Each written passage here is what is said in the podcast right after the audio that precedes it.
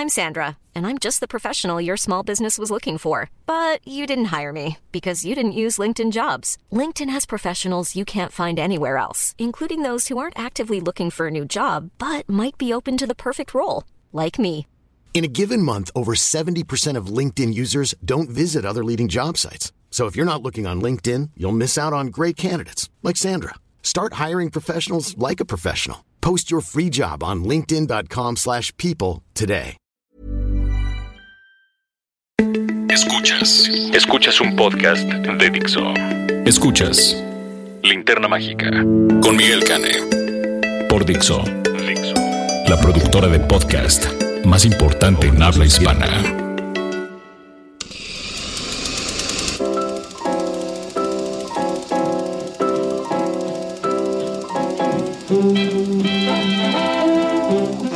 Tardes, buenas noches, buenos días o la hora que sea en que se conecten ustedes a escuchar este podcast.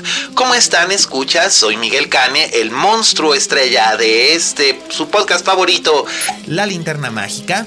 Y para mí es un placer saludarlos porque además hoy me acompaña en la mesa alguien que han pedido mucho que nos volviera a visitar y aquí está Roberto Cavazos. Hola, buenas tardes o días o noches o lo que sea, Miguel. Eh, aquí es, pues yo muy feliz de estar de vuelta. Eh, ya los extrañaba, escuchas. Así es, es un placer, es un placer que nos acompañe Roberto, que es muy amigo de esta mesa. Y pues nada, estamos listos para empezar esta entrega especial que además es de el Día de San Valentín. Y abrimos con... Las noticias de la semana. Bueno, pues en las noticias, en las noticias semanales, pues hay cositas, hay cositas interesantes de las cuales hablar. Entre otras cosas, ¿te acuerdas que habían anunciado hace unas dos o tres semanas eh, que se Universal va a hacer un remake again de Scarface? De hecho, se anunció hace más de un año que se iba a hacer. Sí. Chance hace tres semanas anunciaron el director, pero yo estaba enterado Sí. hace mucho tiempo y mi agente me estaba tratando de mover para ver si me hicieron un casting. Bueno, no sucedió. Pues, pues ya te tengo, ya te tengo, te tengo una sorpresita. Habían anunciado que iban a estar Diego Luna como protagonista y Sí. como director iba a estar Antoine Fuqua. Pues qué crees que siempre ¿Por, no qué, va. por qué le cambiaste la pronunciación a Fu- a Fuqua? Fuqua. Fu- Es que Fuqua. ahorita se convirtió en. Foca. Fuqua. Pero lo dijiste bien hace rato. Fuqua. Bueno, sí. Bueno, Fuqua. pues ya no es él. ¿Cómo? Entonces, ¿quién es? Ah, Pues te va a dar alegría esto y yo sé que a muchos les va a dar gusto porque hubo gente que torció las narices diciendo, pues ¿cómo van a hacer un remake de, de Scarface? Que ya era un remake. Que ya era- en sí, eh, por supuesto, pero pues resulta ser que nada más y nada menos que los hermanos Cohen. Bueno, y digo, ya voy a, voy a soltar aquí el acto. O sea, yo sí sabía esto porque ya lo habíamos discutido en el camino al podcast, pero este.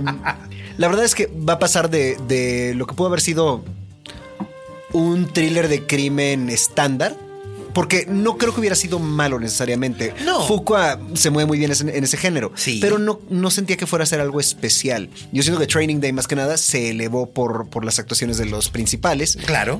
Y aquí, este, igual Diego Luna, que ya ahora ya, ya, ya es, por favor, ya es indiscutible que sí es talentoso.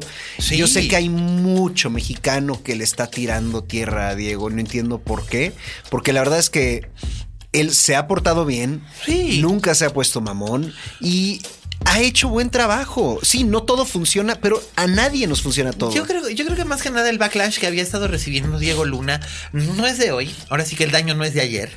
Eh, no, sino- ese es un buen de tiempo, Ese es un buen de tiempo, ese es un buen tiempo. Y yo creo que tiene que ver con, igual con, con los errores de juventud que pudo haber tenido Diego Luna en algún momento. Porque todos en algún momento, cuando somos más jóvenes, luego somos petulantes por alguna razón. Y Diego dio en algún momento esa imagen, yo recuerdo hace unos 10, 15 años. eh, cuando estaba haciendo el, el- el- el salto a los, a los Estados Unidos con la terminal y todo esto, era así como que... eh, pero en realidad Diego Luna ha madurado como actor y ha madurado como persona sin sacrificar, por ejemplo, sus posiciones políticas, que a much- mucha gente le critica eso, ¿no? De que es que siempre Diego Luna cuando le dan un micrófono, luego, luego saca su mensaje político. Qué Está bueno, bien, pues para voz. eso tiene un micrófono, Sí, ¿no? sí, sí, sí, él tiene, si él tiene un escaparate, si él tiene donde este, vocear estas opiniones que la verdad es que son opiniones que muchos tenemos. Claro, no son exclusivamente suyas. No. para nada. Y, yo se lo aplaudo. Si yo, si yo tuviera el seguimiento que tiene él y el, poder para influir al, este, a la gente, también haría lo mismo. Por supuesto. Y mira, igual hay gente que sigue viendo a Diego Luna y en cierta forma a Gael García Bernal que yo sigo pensando que Diego Luna es mucho mejor actor que Gael, pero esa es una opinión personal. Este, como los charolastras, la imagen que tenían cuando y tu mamá también. Y cuando eran brothers y a todos lados iban casi casi agarrados en las manos. Exacto. Ahorita ya casi no coinciden porque cada quien tiene su propia carrera. Claro, y tienen sus propias ideas, sus propias vidas Sí, tienen su, productora juntos, pero aparte ellos no son los únicos que están ahí metidos. Este es, eh, es una empresa, digamos, que fundaron ellos juntos. Canana, claro. Pero, y además... pero volvamos, volvamos este, a, la, noticia de, Diego haciendo. Es que los Cohen, sí. porque los Cohen lo que van a hacer es que van a hacer una revisión total del script y eh, no se sabe todavía quién va a hacerse cargo de las labores de dirección, si Ethan o Joel Cohen o si van a codirigir, como fue en el caso de otras películas como Fargo. Ajá. Entonces, pues, pues, es que siempre codirigen la cosa y lo han dicho ellos. Antes no podía, o sea, decían que uno era el director y el otro era el productor o algo así, simplemente porque no podían compartir crédito oficialmente con los Directors Guild. Pero realmente siempre codirigían, siempre han codirigido. Nunca ha habido una película que era más de uno que del otro. Siempre fue así. O sea que yo siento que si van a dirigir, van a dirigir los dos y si va a ser una película de los Cohen, va a ser una película realmente más por ahí de Miller's Crossing y True Grit que de, No es país para los débiles. Sí, exactamente. Más que Burn After Reading o este, este Raising Arizona. Por ejemplo, sí, no creo que vaya a ser algo muy cómico, pero. No, para nada. Tratándose de los Cohen, no descartaría que pusieran una venita de humor muy pues, ácido y amargo. Sí, el humor existe hasta justamente en No Country for Old Men, pero, o sea, no, no, no son capaces de hacer una película sin algo de humor, por más este brutal que sea la película. Por supuesto. Pero sí siento que va por ahí. Este, siento que algo que habías comentado todo hace rato, que va a haber un elemento muy fuerte de crítica social. Pero por supuesto, sobre todo porque van a cambiar el personaje de de, Tony Montana, que no sabemos todavía si, si se va a llamar Tony Montana o no, eh, ya no va a ser un inmigrante cubano en Miami, como en la versión original con Paul Muni y dirigida por Ruben Mamulian, era eh, un inmigrante italiano en Chicago. Claro. Eh, ahora va a ser un inmigrante mexicano en Los Ángeles en la escena del, en la escena del tráfico de drogas. Claro, claro. Entonces, obviamente va a haber un comentario social muy duro, además muy adecuado al, a los tiempos que se están viviendo en estos momentos en los Estados Unidos. Así que, pues a mí me parece que es una espléndida, espléndida noticia. Y hablando también de remakes, también se anunció esta semana que Jack Nicholson ostensiblemente, y aquí estoy usando la palabra ostensiblemente, porque no, no me consta que finalmente vaya a suceder lo que se, lo, que se especula. Eh, ostensiblemente Jack Nicholson abandona su retiro. Ya ves que él se retiró hace algunos años. años. Eh, después de haber hecho The Departed, de hecho. no ya después de eso ya no, ya no le salió otra. Ya, no hizo más. No quiso hacer más. Eh, de hecho. Igual ya nada le llamó la atención. Alexander Payne le ofreció Nebraska y no quiso pero eh, él, argumentó que ya tenía problemas de memoria para retener eh, diálogos muy extensos. igual es verdad, quién sabe. Tiene, 80 años. sí, por eso digo. Entonces, pues por lo mismo. No tiene que ser una cuestión de, Alzheimer, nada más no, es cuestión no, de edad. No, lleva 57 años o 58 años, casi 60 años trabajando ininterrumpidamente, o al menos duró muchísimos años eh, trabajando duro, duro, pues también ya se ganó su, su, derecho a descansar, como Jim Hackman en su bueno, Yo creo que cualquiera de ellos se lo ganó, pero es claro. una, cosa es querer ya apartarte totalmente de las artes y otra cosa es poder. Porque yo conozco mucha gente que muchos más jóvenes, o sea, estoy hablando de la gente que estudió conmigo, mis contemporáneos, que se apartaron muy rápido de la actuación y todavía le extrañan. Y todavía, y, todavía eh, se quejan cuando uno les habla de esos proyectos porque dicen, ah, es que yo quiero hacer lo que estás haciendo. Y digo, pues, ¿por qué no lo hiciste? Por cada quien su camino en la vida. Pero Jack Nicholson ya había hecho todo. Todo. Básicamente había hecho todo y lo había hecho además de un modo muy memorable. Jim Hackman también. Y Jim Hackman cuando se retiró, básicamente se retiró porque dijo, ya, hasta aquí llegué, estoy cansado, no quiero hacer más, me voy a dedicar a escribir. Y se ha dedicado a escribir novelas. Y le ha ido muy bien como escritor de novelas. Hace thrillers de acción que le va muy bien. Entonces, él está requete contento disfrutando de su retiro. Pero al parecer Jack Nicholson lo vinieron a tentar con el el remake de la película alemana Tony Erdmann. ¿Ya la viste? Sí. ¿Qué tal? En Morelia. Bueno, Tony Erdmann lo que tiene es que eh, es una película que requiere mucha paciencia, porque es una película que dura más de tres horas. Sí, sí, sí, lo sabe, pero, pero, o sea, acá mi, mi sensei Mark Kermode Ajá. habló maravillas de la película y también en el podcast de Empire hablar marav- maravillas Es que de la película, Es, la película es maravillosa, pero no siento que sea para todo tipo de público. Que eso es lo que me lleva al punto sobre este remake. Eh, yo, a mí me da un poco de miedo de que le vayan a sacar la cafeína a, la película al hacer el ¿Sabemos remake. quién la va a dirigir? No, pero sí sabemos quién va a ser el papel de la hija. ¿Quién? Va a ser Kristen Wiig. Y pues a ver, yo apuesto aquí cinco pesos a que si Jack Nicholson al final de cuentas no lo hace, el papel lo va a hacer Bill Murray porque además se había hablado de Bill Murray antes que Jack Nicholson. Pero pues Paramount le ofreció a Nicholson, Nicholson dijo yo quiero, entonces hab- habrá que ver. Es que la pregunta, la pregunta de quién la va a dirigir es, es crucial, porque es Pues- que la va a dirigir este Wes Anderson o Alexander Payne o la va a dirigir Paul Feig, que no es malo, pero es otro tono. No. Y ese tono no es el tono de... El nombre que yo he oído dando vueltas por ahí te va a sorprender. George Miller. Qué interesante. que es la persona que dícese le habló a Jack Nicholson.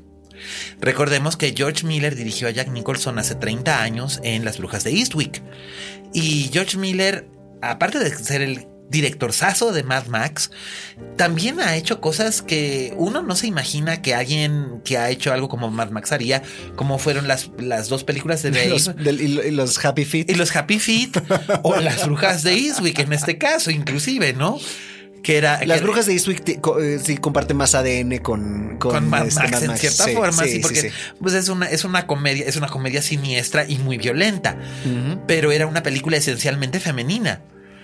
Sí, pero pues también Mad Max fue, fue una película femenina. Esta última sí. ¿Eh? Esta última sí, Por sí. completo, O sea, absolutamente. lo tiene en su arsenal. Sí, es, es, es un director que sabe jugar muy bien estas cartas. Y en vista de que parece ser que no va a ser George Miller quien se haga cargo de ninguna de las próximas películas de DC que tiene Warner Brothers, es muy probable que entonces sea él quien dirija eh, el remake de Tony Erdman, a menos de que sea alguno de estos otros directores que tienen como más el tipo para este tipo de cosas. No creo que Wes Anderson, pero tal vez Alexander Payne sí, que también ha trabajado con Con Jack Nicholson y lo, y lo ha hecho Schmidt, y sí. con, con uh, About Schmidt y este y, de- y con mucho éxito. Claro. Pero aparte, las sensibilidades más de estos actores. ¿Sabes quién lo podría hacer también? ¿Quién? Y te sorprendería. No creo que lo haría por ser remake. Paul Thomas Anderson. Por ejemplo, Por el tono de la película original y por el tono de Punch Drunk Love. eh, tienes razón, tienes razón, que son cosas que están como que muy empatadas en, en, en este tipo de universo donde es donde el amor es agridulce. Sí. En este caso es la relación de una madre, de, que diga de un padre y una hija que prácticamente son extraños y el padre sintiendo ya pasos en la azotea decide recuperar el, el afecto de su hija. Pero además recurre a, una serie de tretas cada vez más bizarras. Claro. Eh, y finalmente consigue arrancarle una sonrisa a su hija. Pero aunque ese no es el final de la película. No, no, no, pero es uno de sus objetivos. es uno de sus objetivos y ese sí lo consigue. Pero también lo muy importante es, es notar que es una película donde la comedia viene a raíz de, de que los personajes tienen mucho. sufren mucho. O sea, sí. eh, cargan con un dolor cada Sí. uno. Y eso.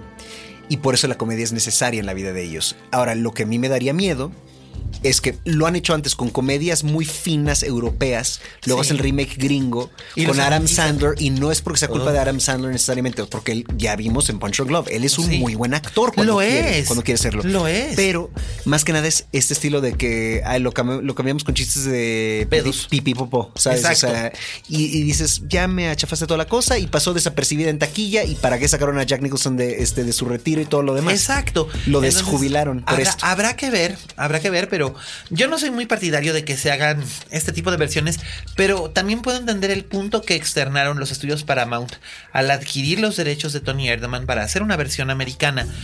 Eh, quieren que esta historia llegue a un mayor tipo de público y es más fácil acercar al público a ver esta historia en inglés que con subtítulos. Eh, aunque no siempre estos proyectos fructifican. Recordemos, por ejemplo, que en su momento Mujeres al borde de un ataque de nervios también se vendieron los derechos, los compró Columbia, que en, ese entonces estaba haciendo la transición a hacer Sony Pictures a finales de los 80 para hacerla una película con Annette Bening y Jane Fonda y iba a tener un elenco de puras actrices de primera línea y al final de cuentas no se pudo hacer porque no encontraron el director que le quisiera entrar o que supiera cómo entrarle al universo al modo variano. De hecho, esa es la razón por la que no existe una película al modo variana en inglés, porque tendría que hacerla Pedro Almodóvar y las dos veces que ha pensado en hacer películas en inglés, la primera vez fue em, con The Paperboy, que finalmente eh, no la hizo y años después eh, se hizo en una versión muy distinta y muy violenta, muy, muy lograda. Y a mí me gusta mucho de Paperboy, pero no es definitivamente algo muy al modo variano. Y posteriormente, cuando él iba a ser Julieta, cuando compró los derechos de los cuentos de Alice Munro, por un momento pensó en hacerla en inglés.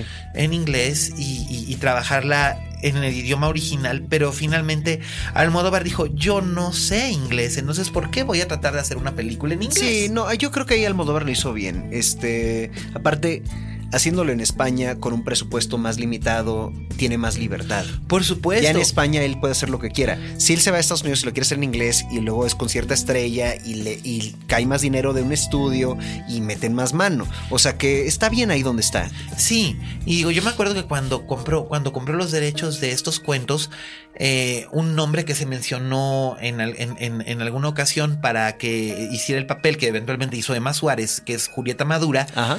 Eh, se había mencionado Emma Thompson.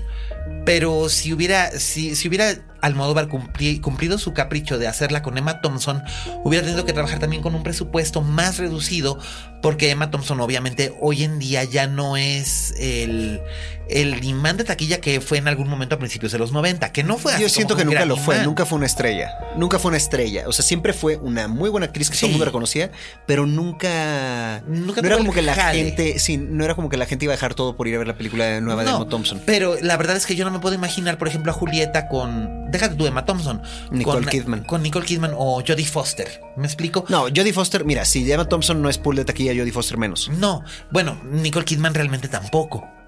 Nicole Kidman más que esas dos. Bueno, sí. Este, o sea, pero bueno, pasemos, o sea, seguimos. Sí, es con lo de los remakes, sí es posible hacer remakes en inglés adaptados. Claro. y, bueno, The Departed era un muy buen remake. Claro. Fue un muy buen remake. Infernal Affairs, esta película coreana. Eran una trilogía. Sí, señor. Y lo hicieron en una película. Y lo hicieron muy, muy logrado. Sí. Entonces, y el original está fantástico y se lo recomiendo todos vayan a verla. Es una película, es una trilogía de Hong Kong fantástica. Es, coreana, es verdad, es hongkonguesa, ¿no? sí, sí, sí. Y está fantástica, fantástica. Y originalmente, de hecho, antes de que estuviera Scorsese, se iba a hacer Infernal Affairs con Matt Damon y Mark Wahlberg, como la, o Leonardo DiCaprio y Mark Wahlberg, no me acuerdo, quiénes eran las versiones jóvenes y Tom Cruise y Brad Pitt ya versiones más grandes. Pero se tardó tantos años en hacerse que al final de cuentas terminaron con Matt Damon y con Leonardo DiCaprio haciendo de grandes y de chicos. Pues sí, y digo, funciona, funcionó bien el truco y la mano de Scorsese ahí se advierte, ahí se advierte mucho.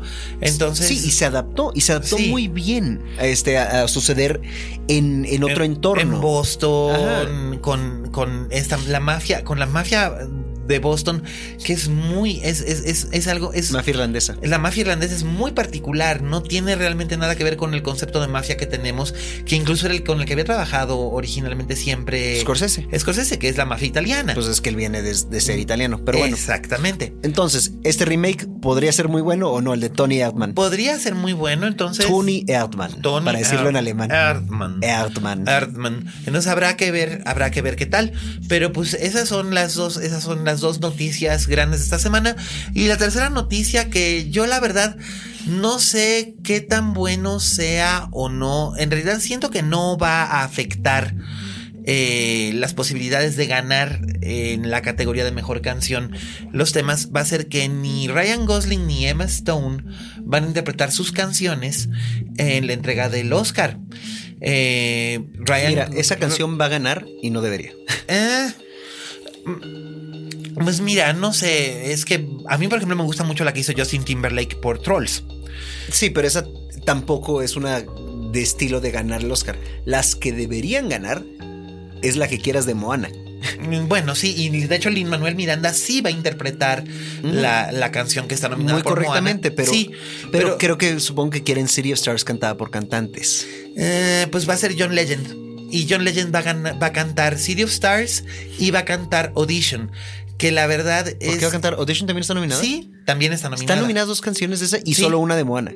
Sí, Eso es lo que me sorprende, porque están muy padres las canciones de, de este. de Lin Manuel. de Lin Manuel. No, pero no, las, las perdón, las, las de La La Land dentro del contexto. Sí, Fuera, fuera, de contexto, O sea, puedes escuchar el soundtrack entero, pero escuchar una canción solita. Yo, yo, este, al principio sí salí, salí yo de ver La La Land y Sí, sí, sí, sí, por supuesto. Y yo me encuentro a mí mismo de repente tarareando, este, sobre todo la primera y la segunda, que es Someone in the Crowd Ajá. o Another Day of Sun, que son los dos grandes Ajá. números musicales. Pero, Pero sí, no, no sé que así que tú digas City of Stars o Audition, a mí mejor Audition, canción. a mí Audition me gusta mucho en el contexto de la película porque es, es, Sí. es el gran No, momento el de Emma Stone. Sí, por eso te digo, en el contexto de la película sí, pero, Sí. eso, pero fuera de contexto, sí que tú digas mejor canción. Pues es como, como si te pusieras a oír el, el soundtrack de los paraguas de Cherburgo sin haber visto la película, no entiendes nada o no te dice nada. No, pero el, el- pero el soundtrack sí te evoca algo. Si escuchas el soundtrack entero es diferente. Te estoy diciendo la Sí. canción fuera de contexto ah, no, sola. Fuera del contexto. es de- muy raro. Exacto. Pero pues va a ser John Legend el, el, el que también aparece en la película. Y las cantará mucho mejor. Pero Sin duda, no es el pero- punto. No, el punto es que si se trataba de mantener cierto tipo de fidelidad al respecto de, de- de- de- del contexto, vamos, hemos visto actores o actrices que interpretan canciones de las ¿Tú te acuerdas cuando Robin Williams cantó Blame Canada? por ejemplo, Fue increíble. Y él no tenía nada que ver con la película. Pero bueno, Pero a, estuvo lo, fantástico. a lo que me refiero, a lo que me refiero es a eso. Karen O cantaba este cantaba The Good Night Song o Lady Gaga ¿The Good Night Song o esta es la de estás hablando de la canción de The Her. The Moon Song. The Moon Song, perdón, sí. The Good Night Song, The Moon Song o este Pero o pues ella la escribió. Exacto, y la Lady. Gaga era lo mismo. En este caso, Justin Wurzel no canta. Es el compositor de las canciones de La La Land. Claro. Realmente no es un cantante. Es un estupendo compositor, pero no es un A mí, cantante. no me hace, a mí la verdad no me va a hacer ruido, no me va a hacer tanto ruido que no las canten ellos, No. como me va a hacer ruido que gane una de esas canciones del Oscar que sí las van a ganar. No. Una o el otra, pero, pero va a ganar. Y creo que va a ser City of Stars. Sí, y de hecho, y de hecho también, eh, por supuesto, llegan a preguntarle a uno, oye, ya hiciste tu quiniela, tal. Yo, la verdad es que, hablando precisamente de eso, seguramente ganará City of Stars, porque es la más popular entre, entre, entre estas, y es parte del efecto La La Land. Pero algo donde, las dos categorías donde no creo que el efecto La La Land vaya a pegar. Actor y actriz. Actor y actriz. Definitivamente creo que, aunque Emma Stone hace un muy buen trabajo, sin lugar a dudas, Hay, hay, hay, hay personajes en películas más lucidoras. por Y supuesto, y Debería ganar, ya dijimos quién, Isabel Huppert, pero va a ganar eh, Natalie Portman, por Exactamente. Jackie, que evidentemente es, para la cual audicioné, escuchas. Ahí Ah, les va algo de trivia. Yo audicioné para Jack. Es verdad, tú audicionaste para Jackie para hacer el papel de Jack Valenti, Exactamente. Que, en terminó ese- siendo un, un actor mucho mayor que yo y que lo entiendo, francamente. pero Jack, Jack Valenti, que en ese momento era el encargado de protocolo. Sí. Y este, y Era después curioso porque fue, fue el presidente del MPAA, el Motion Picture Association. inmediatamente después de haber Ajá. sido el encargado de protocolo de la presidencia. pero venía de haber sido un productor hollywoodense. O sea, Así es. pasó de ser productor hollywoodense a ser encargado de la del protocolo de la presidencia a volver al MPAA. O una sea, cosa, una cosa es la alguien de Hollywood. Exacto. Y bueno, esto por supuesto viene, viene, a, vi- viene a demostrar que en Hollywood sucede cualquier tipo de cosas. Y evidentemente, siento que ese Oscar es para Natalie Portman. Y en el caso de mejor actor, eh, yo creo que Casey yo- Affleck, al menos de que su controversia lo rebase y entonces va sea, para Denzel, Washington. Washington. Exacto. O sea, Que estamos- no he visto ninguna de esas dos películas y ambas se me antojan Fences tanto, y Manchester by the Sea. tanto, tanto, tanto. Híjole, bueno, Manchester by the Sea se iba a estrenar hace dos semanas, pero luego eh, la distribuidora decidió a la hora de la hora, ay, bueno, como le fue muy bien en los, ¿Los Globos de Oro, la voy a retener hasta, hasta Los que vayan a Óscares. ser los Oscars. Entonces se retuvo, es una pena, sobre todo porque ¿Cuál es la además- distribuidora? ¿Es la misma de siempre que retiene cosas? Eh, no, en Ah. este caso fue Sony. Órale. Sony, ¿qué pasó? Sí, no nos avisó que, bueno, además, Sony, ahora que se estrenó él, Sony se merece un boo y se merece un, este, un paraguaso en la, en la cholla por el título en español que le pusieron a él. Sí, lo comentaste el podcast pasado, ¿no? Sí, sí. Le escuché para que vean, escuchas. Sí. Yo todavía le escucho. Sí, que es, eh, que, que es eh, abuso y seducción. Es neta. En fin, eh, yo no manejo el departamento de, de marketing de Bueno, ninguna- pero, de eh, pero por lo menos no está tan mal como la de una niña maravillosa. Ay, no, por Dios. Que además tú sabes la clase de problemas que les vino a provocar que Bestias del Sur Salvaje tuviera ese Sí, de hecho yo conocí a alguien que trabajó, que trabaja en esa distribuidora y que, y, y que sacaron mil diferentes opciones y que el jefe entró y dijo, no, una niña maravillosa. Fíjate, y en España, donde curiosamente le suelen poner unos títulos realmente absurdos, como una de las películas de las que hablaremos hoy le pusieron Comanchería. Es, ok. Este, en, España suelen poner títulos realmente absurdos. Ay, aquí también, por favor. Sí. Hubo un periodo donde cada, donde cada película de comedia empezaba con ¿y dónde quedó? Ajá, o y ¿dónde está? ¿Y dónde está o y dónde quedó? Este, y era o el policía, o la enfermera, o el piloto, o el O bombero, rubias. o el O las- doctor. las rubias. Sí, o el gorila, o el bebé, o y, pero, ¿y dónde anda? O, ¿Y dónde está? Ajá. Y, o, ¿Y dónde quedó? Y ahora es otra película de fantasmas, otra película Sí. de adolescentes. Dices, ah, por favor. Sí. Pero bueno, Bueno, pero that's eso- marketing to you. Y pues con eso concluyen nuestras noticias de esta semana. Y ahora vamos a pasar precisamente a, a, a la sección que les gusta tanto a ustedes, por la que, han- por la que nos han estado sintonizando, que es. La crítica de la semana. Bueno, pues las críticas de la semana. Tenemos esta semana dos películas que este. que yo no he visto. que, que no, pero pues yo aquí te hago, te hago- te hago la crítica. Véndemelas. Sin, sin, este, sin spoilers de eh, Talentos Ocultos, Hidden Figures, y de Hell or, Hi- Hell or High Water, que aquí en México le pusieron enemigo de todos. Y esa es la que fue Comanche, esa ya. Comanchería. Sí, Comanchería, señor. sí, me supongo que algo así iba a ser. eh, la- es que de las dos, esa tenía que ser, ¿no? Sí, pues sí. Ahí tengo algo Sí. Hidden Figures que tiene que ver No, con no, Comanchería. Hidden, Hidden Fi- Hidden Figures en España no sé cómo le habrán puesto, pero aquí la verdad es que Talentos Ocultos eh, me parece un título bastante atinado. Eh, la película está basada en hechos reales y gira en torno a un grupo de mujeres, porque no son solamente las tres protagonistas, Claro. sino que realmente es un ala completa de mujeres que trabajaban cuando la NASA todavía no estaba localizada en Houston, sino que todavía estaba localizada en Virginia a principios de los años 60, eh, cuando se estaba en plena carrera espacial y Rusia iba ganando, había un grupo de mujeres negras que ejercían el trabajo de las computadoras. Eh, esto a los espectadores O hay sea, que programación, etcétera. Absolutamente, Todo ese porque rollo desde no existían. De hecho, las computadoras gigantescas Ajá.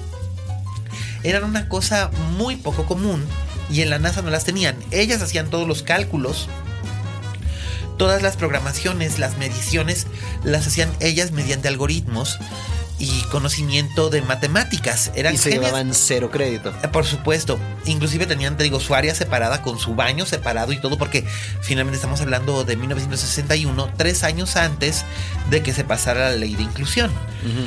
Y la película está protagonizada por Taraji P. Hanson, Octavia Spencer y Janelle Monáe, que tengo que decirlo desde que... Dos de las cuales conoce muy bien el público, pero siento que Janelle Monáe no tanto. No tanto, aunque quizás la conocen más como cantante, porque eso Sí. es a lo que está dedicado antes.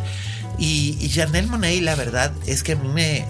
Desde que la vi en, en Moonlight, me pareció una cosa fascinante. No solamente porque es una actriz muy sutil, pero con una capacidad de empatía y de conexión con el público rápida y eficiente.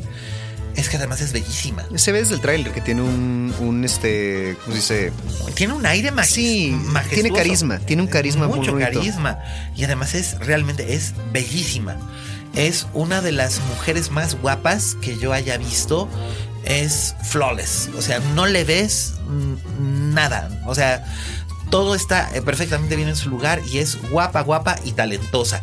Y entonces estos, estos tres personajes eh, son en torno a quienes gira es, esta, es- esta acción y van eh, contrapunteadas con Kevin Costner como el director de, Sí, la, de la- de- de la. NASA y Kristen Dunst que curiosamente aquí se ve mayor y ajada cuando en realidad Kristen Dunst tiene 35 años en realidad es Cuando una- mucho tiene 35. Sí, es, un- es una mujer joven, Mm. pero yo no sé si, si es un trabajo de maquillaje, fue un trabajo de maquillaje muy bien logrado. Sí, porque ahorita todavía, o sea, la hemos visto en otras películas Sí, sí, recientemente sí, y, se, ve muy y- bien. Y, se ve muy chava. sí, es que es una de esas personas que se ve joven para la edad que tiene. Pero aquí, aquí hace el papel de la. todavía de- la puede hacer de una mujer de 30 sin problemas. Sin duda, es, es más, de 20 y muchos ah, te, te la crees. Y en este caso hace de una supervisora que es una mujer de. Uno calcula treinta y tantos años, hace casi 60, Ujú. se puede entender. Eh, muy bien, su personaje no tiene que ser simpático y lo hace de esta manera, va directo y es este no nonsense, como se dice, a ella no le vengan con tonterías.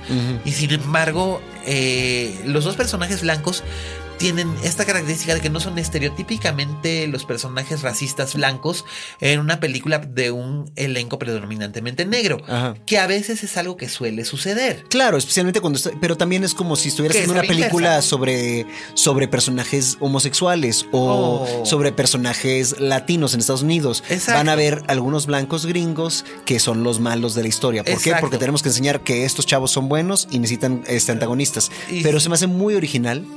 Este, qué raro, ¿no? Que haya gente, aunque sean poquitos, y en este caso sean la minoría, este, en una película sobre una minoría, Así es. que no sean los antagonistas como tal. No, no, son, o sea, por ejemplo, se, se muestran los, los prejuicios y los estereotipos que tenían los blancos de un modo casi, casi involuntario, como si fuera la reproducción de una rota que llevaba mucho tiempo sucediendo, como me imagino que debe, debe, debe de haber sido realmente. No, y como todavía lo vemos el mucho, o sea, día, lo siento ¿no? mucho, pero aquí todavía en México tenemos opiniones bien, bien retrógradas sobre la gente negra. Bien retrógradas. Mm. Y eso que Y sobre la gente indígena. O sea, de entrada. Que son mayoría. Sí, Más que los exactamente. O sea, y es, eh, eh, en verdad sí, sí. Yo entiendo perfectamente esto del racismo pasivo como la homofobia pasiva. La Ándale. vemos en todos lados. Por supuesto. Pero qué bonito que una película de estas, en vez de poner, este, en vez de enseñarnos lo malo que eran los otros, es lo bueno que son estos. O sea, Exacto, hay y lo bueno que son los personajes y los personajes negros. Que son es, inteligentes. Sí, en, en vez de, en, en vez de mostrarnos que hay un malo siempre tratando de reprimirlos y ese es en verdad el conflicto. No, aquí lo padre es que está diciendo, mira cómo destacan. Por supuesto, el personaje de Janelle Monáe, por ejemplo, y esto no es un spoiler, ella sueña con ser un ingeniero aeron- aeronáutico y cuenta con el apoyo de un ingeniero aeronáutico que le dice, tú puedes muchacha, yo soy un refugiado polaco que hace, todavía hace eh, 18 años estaba en un campo de concentración y ahora estoy aquí. ¿Tú por qué no puedes hacerlo? Porque soy una mujer y soy negra. ¿Y eso por qué va a ser un obstáculo? Exactamente, o sea, a mí me iban a matar por ser judío. Exacto. Y, y eso está bonito. Y otra vez aquí tenemos buen mensaje para el público del Que mundo. Los refugiados bien. no son malos. Es un feel good movie. Es ligera, vamos. El mensaje, el mensaje es claro. Es poco sutil, pero es bastante claro. Y a veces es necesario que sean poco sutiles, sobre todo en tiempos como estos. Aparte, Y Feel. Good no está mal. No, no está mal. Feel Es- Good no está mal es cuando está bien hecho. Y, es y mientras no sea The Help, No, The Help era terriblemente condescendiente y eso pues me dio sí, mucho porque coraje. The Help es mira cómo los blancos le dan chance a las negras de, Sí. de, de- de sentirse iguales. Y mira cómo las negras son tan buenas que no les importa que los negros, que los blancos las maltraten. Ajá, exactamente. O sea, The Help era horrible, donde esta suena como una película realmente que dice. Mira qué padre esta gente y lo que lograron. En vez de decir, mira las chances que les dieron. No, no, claro. Ellas, ellas, ellas consiguen. Ellas consiguen abrir una brecha y no tienen que hacer cosas desesperadas y la película no es exenta de humor y hay momentos de tensión y además hay apariciones de personajes históricos como John Glenn, el primer hombre americano en el espacio.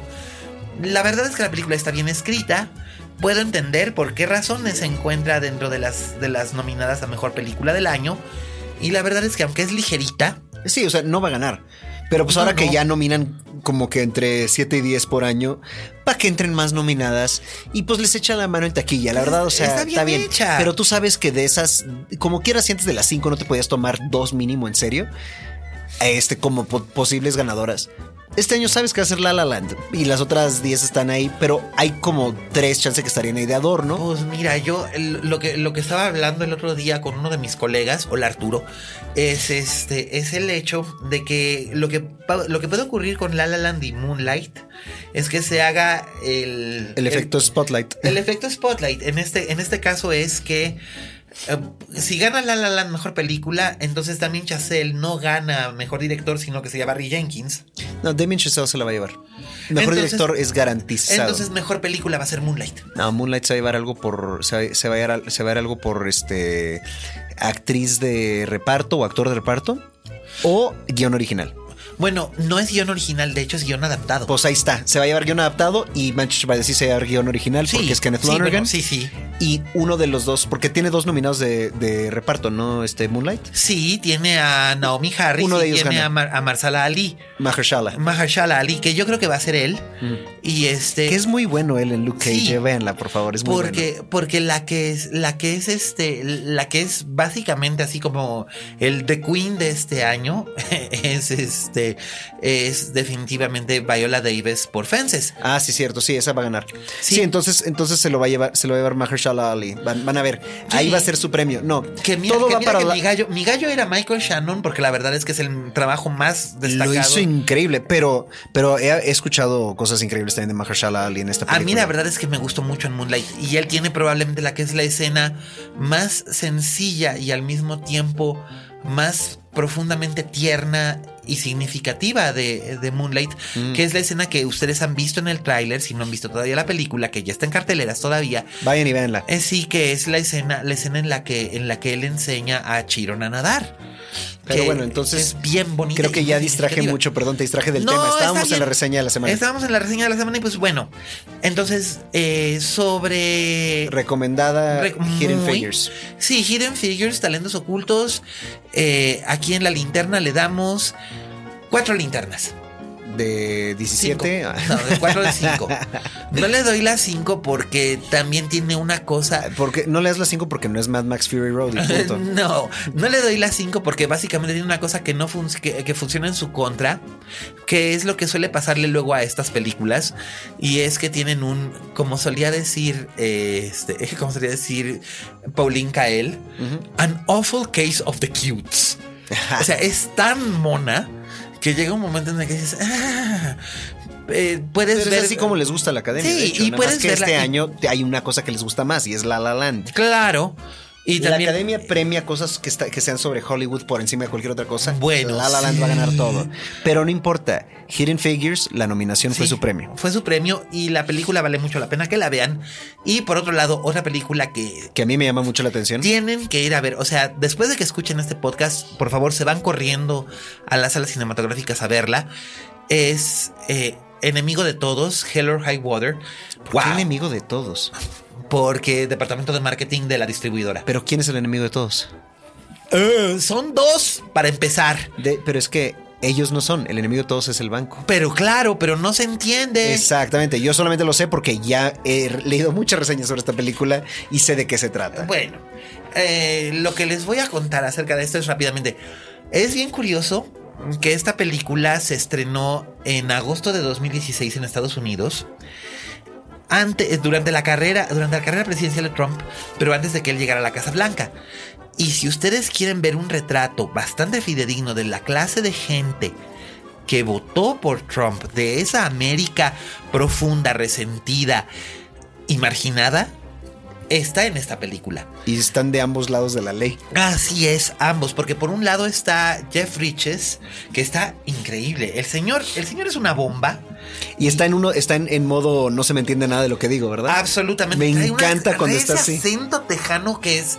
O sea, el Texas Draw, así tal cual. De What makes you think Texas are funny, man? Sí. Well, you're such a funny man, ¿no? Así todo. Que bueno, que a Jeff Bridges no le gusta masticar la escenografía, ¿verdad? Para nada. Este, Pero la cosa es que él lo hace bien. por supuesto, él sabe hacerlo con. Él es como Jessica Lange.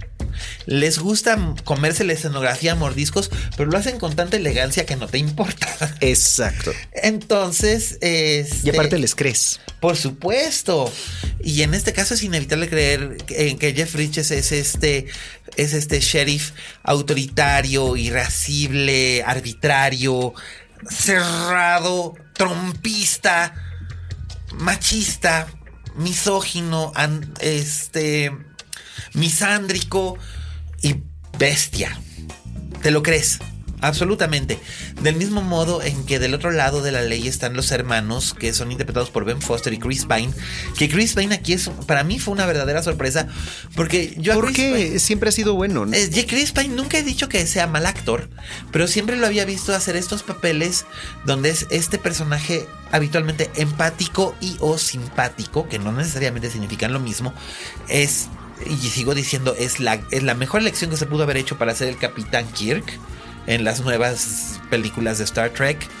Y siempre por lo regular tiene esta, este carisma como que suavezón, que eso no le ayudó, por ejemplo, cuando se quiso, cuando se quiso relanzar la, la franquicia de Jack Ryan. Pues nomás no jaló porque era demasiado simpático. Sí, pero aparte, la franquicia de Jack Ryan eh, estuvo mal manejado el, el relanzamiento ambas veces. Sí. Este, pero mira, algo que tiene Chris Pine es que lo habíamos visto desde. Lo habíamos visto y se te va a haber olvidado seguramente en Smoking Aces. Es verdad. Él cuando empezó papel, sí. no estaba de galán y No. no estaba de leading man y no estaba No. de simpático, estaba de loco. Sí. Y también eso lo hace muy bien. Él se ha ido hacia donde lo ha llevado su carrera y él, ha seguido felizmente ese camino sin problemas. Sí, claro. Pero no debemos olvidar que tiene otros talentos. Es como cuando vemos a Ben Affleck, se nos olvida que él también puede salir de hijo de puta. Claro que no Como en- solamente es Batfleck. Ajá, como en como en Gone Girl. Este, que, mucha gente dijo, ¿por qué él en Gone Girl? Y luego vimos Porque y dijimos, ah, creep. ah, ok, ya, Claro, sí, entendimos. Era, era no solamente un pasguato y un pusilánime, sino que además resultaba ser un verdadero creep. Del mismo modo en que la gente decía, pero si Rosamund Pike tiene, siempre hace estas, estas mujeres tan buenas y tan comprensivas. o tan, o tan blandas. tan blandas y abnegadas. Aja. Y resulta ser que podía ser una arpía perfectamente. Hay que darle chance a la gente. Por eso sí, de Ben Foster y de Jeff Bridges nos, ima- nos imaginamos exactamente qué van a hacer en esta película Sí, y lo sí, van a sí. hacer tremendo. Sí, porque están rematadamente locos sus personajes. Ajá. Y digamos que el que tiene la brújula moral medio averiada, pero la tiene, es el personaje de Chris Pine. Y no obstante, funcionan. El trío de, lo- de, de- personajes funciona muy Es que bien. es un elencazo. Y además, el guion. ¿Qué guion? ¿Quién lo escribe? Taylor Sheridan, el mismo direct, el mismo ah, guionista, perdón, de Sicario, la que dirigió Villeneuve, que además quizás ustedes lo recuerden porque Que a es de- propósito, me acordé que en un podcast anterior habíamos dicho, es, eh, porque yo, me yo escuché otro podcast donde entrevistaron a Amy Adams, es Denis Villeneuve. Denis Villeneuve. sí, exacto. seguías diciendo Denis. No, es Denis Villeneuve, tienes toda la razón. Este, Denis Villeneuve y este. ¿Qué estaba diciendo? Taylor Sheridan, además, ustedes quizás lo recuerdan, si ustedes seguían la serie de Sons of Anarchy, Ajá. pues él era uno de los hermanos de Charlie Hunnam. Ah, Es que yo nunca la vi. yo vi la, primera temporada y como que traté de interesarme, pero la verdad es que como lo que los yo- bikers ya no sé yo, mío. tengo que yo, yo ya había dicho, escuchas que yo tengo la costumbre de no opinar negativamente sobre nadie, eh, porque pues, soy actor y estoy en el medio. Pero Ajá. no, Charlie Hunnam no se va a enterar. Pero es que Charlie Hunnam me da Muchísima flojera. demasiada flojera. Es, se me hace. Si hubiera una palabra para definirlo en mis ojos, es beige. Pues de hecho, bueno, así es como lo, como lo vio Guillermo del Toro y así es como lo montó en, en Crimson Peak. es completamente no, beige. No, ya, pero ya, ya lo usó dos veces. Bueno, Guillermo del sí, Toro. en- Ya lo usó dos veces y originalmente, este, y, y también creo que lo quiere usar para otra, en teoría. I don't know. Ajá, o sea, no me, no, no me consta, pero parece por ahí hay rumores que lo quiere para otra cosa. O sea, igual se O llevan sea, a lo muy mejor bien. se llevan muy bien y se entienden. Pero realmente se me hace un actor muy X. No es que sea malo, nada más es. es profundamente mediocre. Bueno, pues ahí Taylor Sheridan hace el papel del hermano, del hermano mayor. Y la verdad es que ah, como guionista ha resultado ser una verdadera revelación. Y está muy bien escrita esta película. Te agarras desde el primer minuto y ya no te suelta. Es violenta, es muy brutal, es demoledora o sea, prepárate para salir mareado físicamente y sacudido emocionalmente, porque además está filmada con un ritmo vertiginoso, pero David Mackenzie, que además el director es escocés, que es bien interesante. Eh, ¿Por qué es interesante que sea escocés? Porque la película es tan, tan intrínsecamente tejana que, que dices, ¿Cómo le, cómo, le hizo para Estamos de acuerdo que los, que, los actores no todos son tejanos. No, no, pero la las idiosincrasias. O sea, todo está tan bien captado Research, Miguel Cane, eso es lo que se dedican los pues, artistas. Hicieron, hicieron ahí un muy buen trabajo porque está logradísima, la atmósfera es logradísima y es muy, muy brutal. Y es un western. Es un western muy crudo, muy postmoderno. Pero fíjate, yo, de hecho, en mi reseña que escribí para Milenio, yo decía que donde La La Land pretende ser una revisión y una revitalización del musical clásico, eh, con toques muy postmodernos y del siglo XXI y What Have You. Algo similar sucede en el caso de, de esta película eh, de Hell or High Water, es un western. O sea, tú te lo puedes imaginar perfectamente bien como una película dirigida por John Ford con John Wayne persiguiendo a, no sé, Monty Clift y Robert Wagner. Y estos huyendo a caballo en lugar de estar huyendo en, coche. Pero sientes esa esencia del western, que es esta urgencia, es esta ira, es este enojo y al mismo tiempo es esta, esta profunda compasión humana. Así que la verdad la película vale muchísimo la pena y la tienen ustedes que ir a ver en cuanto terminen de oír ustedes este podcast. Ya dije, cinco linternas. SAS 5 ya. Wow, qué increíble. Y tú sabes que yo no doy cinco linternas así nomás a la ligera. A menos de que sea trabajo de amigos. Ah, no, no, pues en este caso, en este caso, pues no, a mí me cae muy bien Chris Pine y en alguna ocasión lo he entrevistado y se ha portado a toda madre. Pero, cuate no es. sí, ya sé, pero cuate no es. No, no es mi cuate. La verdad es que aquí sí le reconozco. Un último comentario sobre La La Land. Yo sigo insistiendo y me pueden tuitear, escuchas, que la mejor película de Damien Chazelle es Whiplash. Pues supongo que sí no, ya, eso es todo lo que, esto es todo lo que, esto lo que debe ser. Yo nunca he visto que hay Madeline sentados en, sentados en una banca, así que no puedo, no puedo opinar, no puedo opinar al respecto. Pero siento que Whiplash es más una película al uso y La La Land es otra cosa. La La Land es algo monumental y no podría definírtelo específicamente como una película per se, sino más bien como un espectáculo audiovisual. No estoy de acuerdo. Es una película y yo lo juzgo como tal. Me gusta más Whiplash. Bueno, potato potato. Así que ahí está la crítica de la semana. Y ahora aquí viene nuestro amigo Raúl Fuentes que les va a hablar de algo que les va a encantar a ustedes porque él salió encantado del cine después de haber visto esta película que también llega esta semana, llegó esta semana a carteleras, que es Batman Lego. Así que escuchen el comentario de Raúl Fuentes acerca de esto en Oye Fuentes.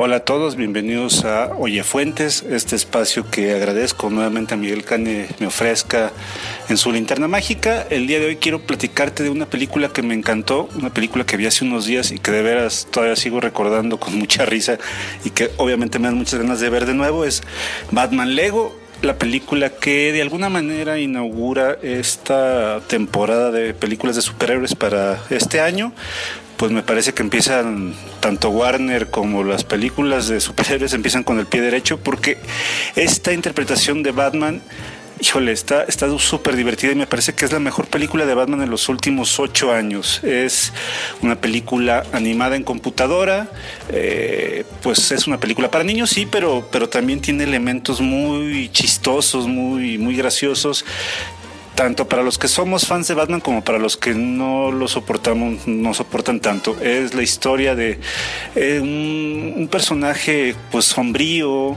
eh, ególatra, vanidoso, que cree que no necesita a nadie para poder subsistir. Él es feliz eh, limpiando ciudad gótica de los criminales, hasta que un día bueno, pues se da cuenta de que pues quiera o no aceptarlo, pues si le hace falta la amistad, si le hace falta los amigos, la familia, que pues obviamente son Alfred, son Batichica, es Robin, e incluso los super amigos. Y pues nada, está aderezada de muchísimo humor. Hay referencias a las películas de Tim Burton, referencias a las películas de Joel Schumacher, al Batman de Adam West de los 60 eh, algo de los cómics. Hay personajes ahí súper oscuros que aparecieron en los cómics de los 60 que también tienen una aparición especial. Eh, referencias al universo de Harry Potter, al universo del Señor de los Anillos, a King Kong, a Tiburón, a los Gremlins. Eh, eso es lo bonito también del universo Lego, ¿no? Que con todas estas licencias que tiene, pues se puede dar el lujo de mostrar mundos alternos que jamás veríamos más que en una película como Lego. Me parece una eh, estupenda película como para ir a llevar a los, a los niños o incluso tú, tú que vayas con, tu, con tus mejores amigos o con tu pareja, me parece que te la vas a pasar increíble. Gracias por escucharme, yo soy Raúl Fuentes y estoy en Twitter como arroba. Gracias. Escuchas. Escuchas. Linterna Mágica.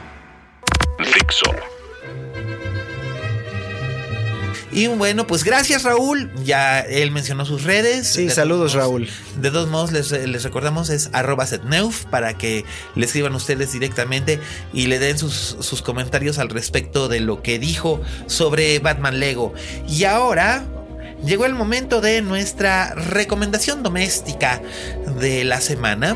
Recomendaciones domésticas.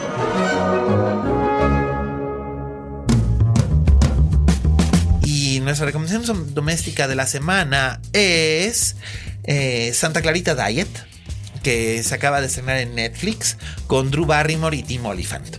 Órale, no, no tenía idea de la existencia de esta serie. He estado muy desconectado, escuchas. Sí, eh, Roberto ha estado trabajando muy, muy duro. Este, ya luego les contamos en qué anda.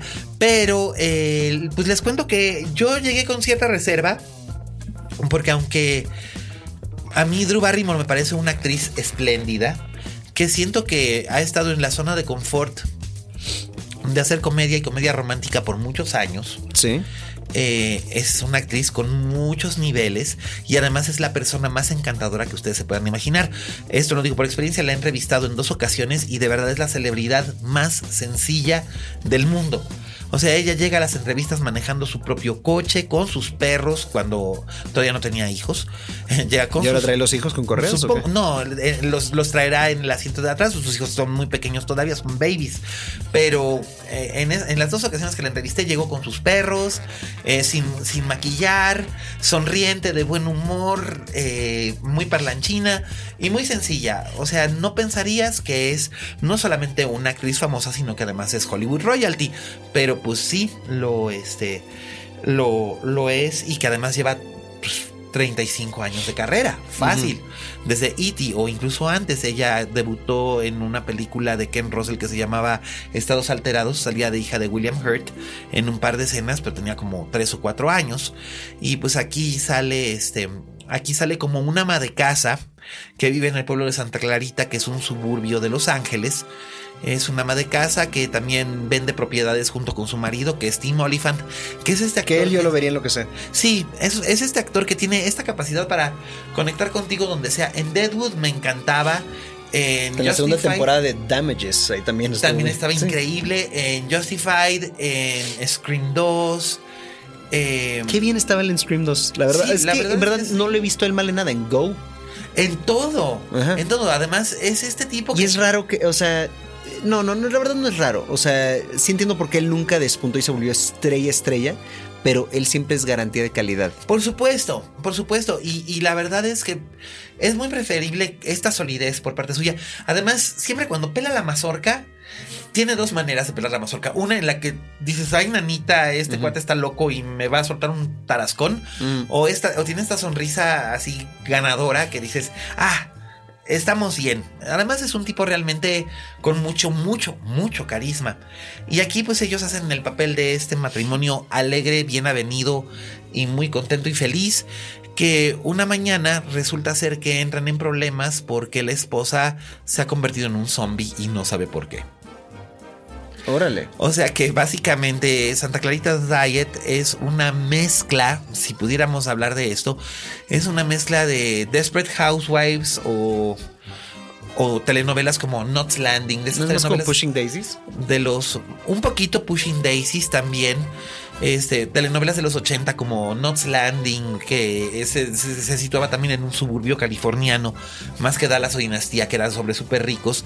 Knots Landing era una telenovela sobre gente de clase media, eh, mezclada un poco con elementos de Twin Peaks y con elementos de The Walking Dead. Órale. O sea, la verdad es que está muy, muy simpática, muy, muy aberrante en algunos aspectos. Ojo, eh, si usted es sensible al gore, eh, pase, porque sí hay mucho, mucho gore fuerte, fuerte. O sea, sí hay sangre, hay tripas y todo, pero curiosamente esto forma parte del- de la Sí, narrativa. zombies. Sí, pero ella es un zombie que además es un zombie perfectamente lúcido, que además no se descompone.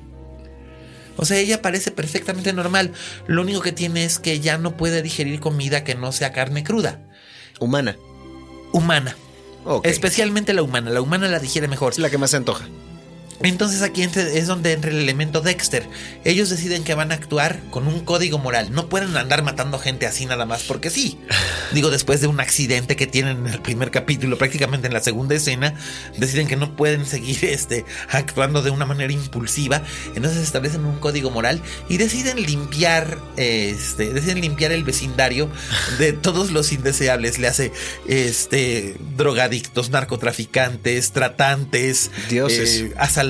O sea, se vuelven ellos el compás moral y este. Eh, esto también sí. está fuerte. Eso también está fuerte, sobre todo porque además ellos tienen la particularidad de que viven en una casa muy mona con su hija adolescente y en la casa, en las dos casas a ambos lados viven dos policías, un policía de Santa Mónica que es súper alivianado, que es Richard T. Jones, este actor grandote negro, sí, sí, sí, muy este, muy simpático, que es un gran comediante. Y entonces él es el policía alivianado y cool.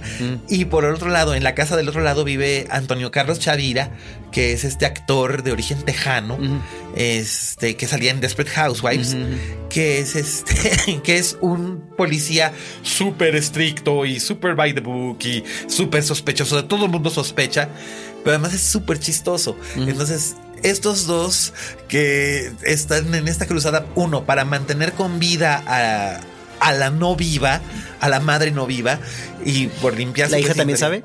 Todos, o sea, todo- los únicos que no saben son los vecinos, pero hasta, hasta el hijo del vecino, que es experto en zombies, está enterado. Entonces, la, cosa, la cosa es realmente muy simpática, muy descabellada. ¿Cuántos Pero- capítulos son? Diez. Diez.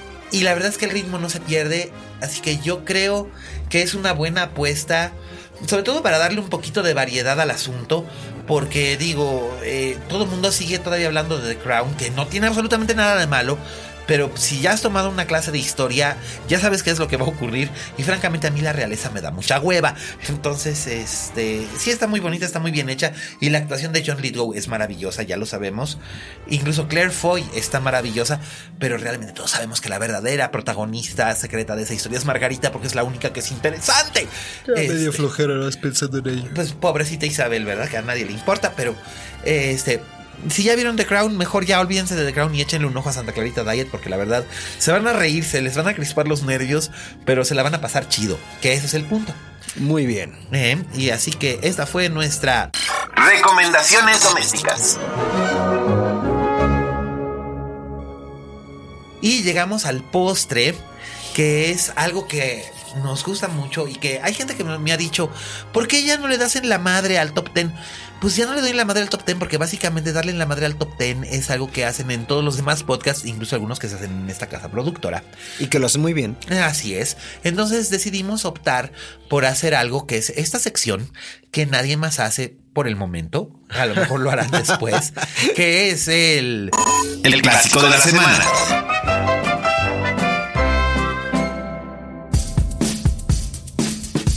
Y pues, ¿cuál es nuestro clásico de hoy, mi querido Robert? Ay, pues uno que a los dos nos gusta muchísimo y que Sí. yo ya, ya llevo un buen tiempo sin volverla a ver y francamente antes la veía en cosa de cada dos años. Sí, ¿eh? Entonces, en español se llama... Apocalipsis ahora. Y como yo le diría siempre, Apocalypse Now.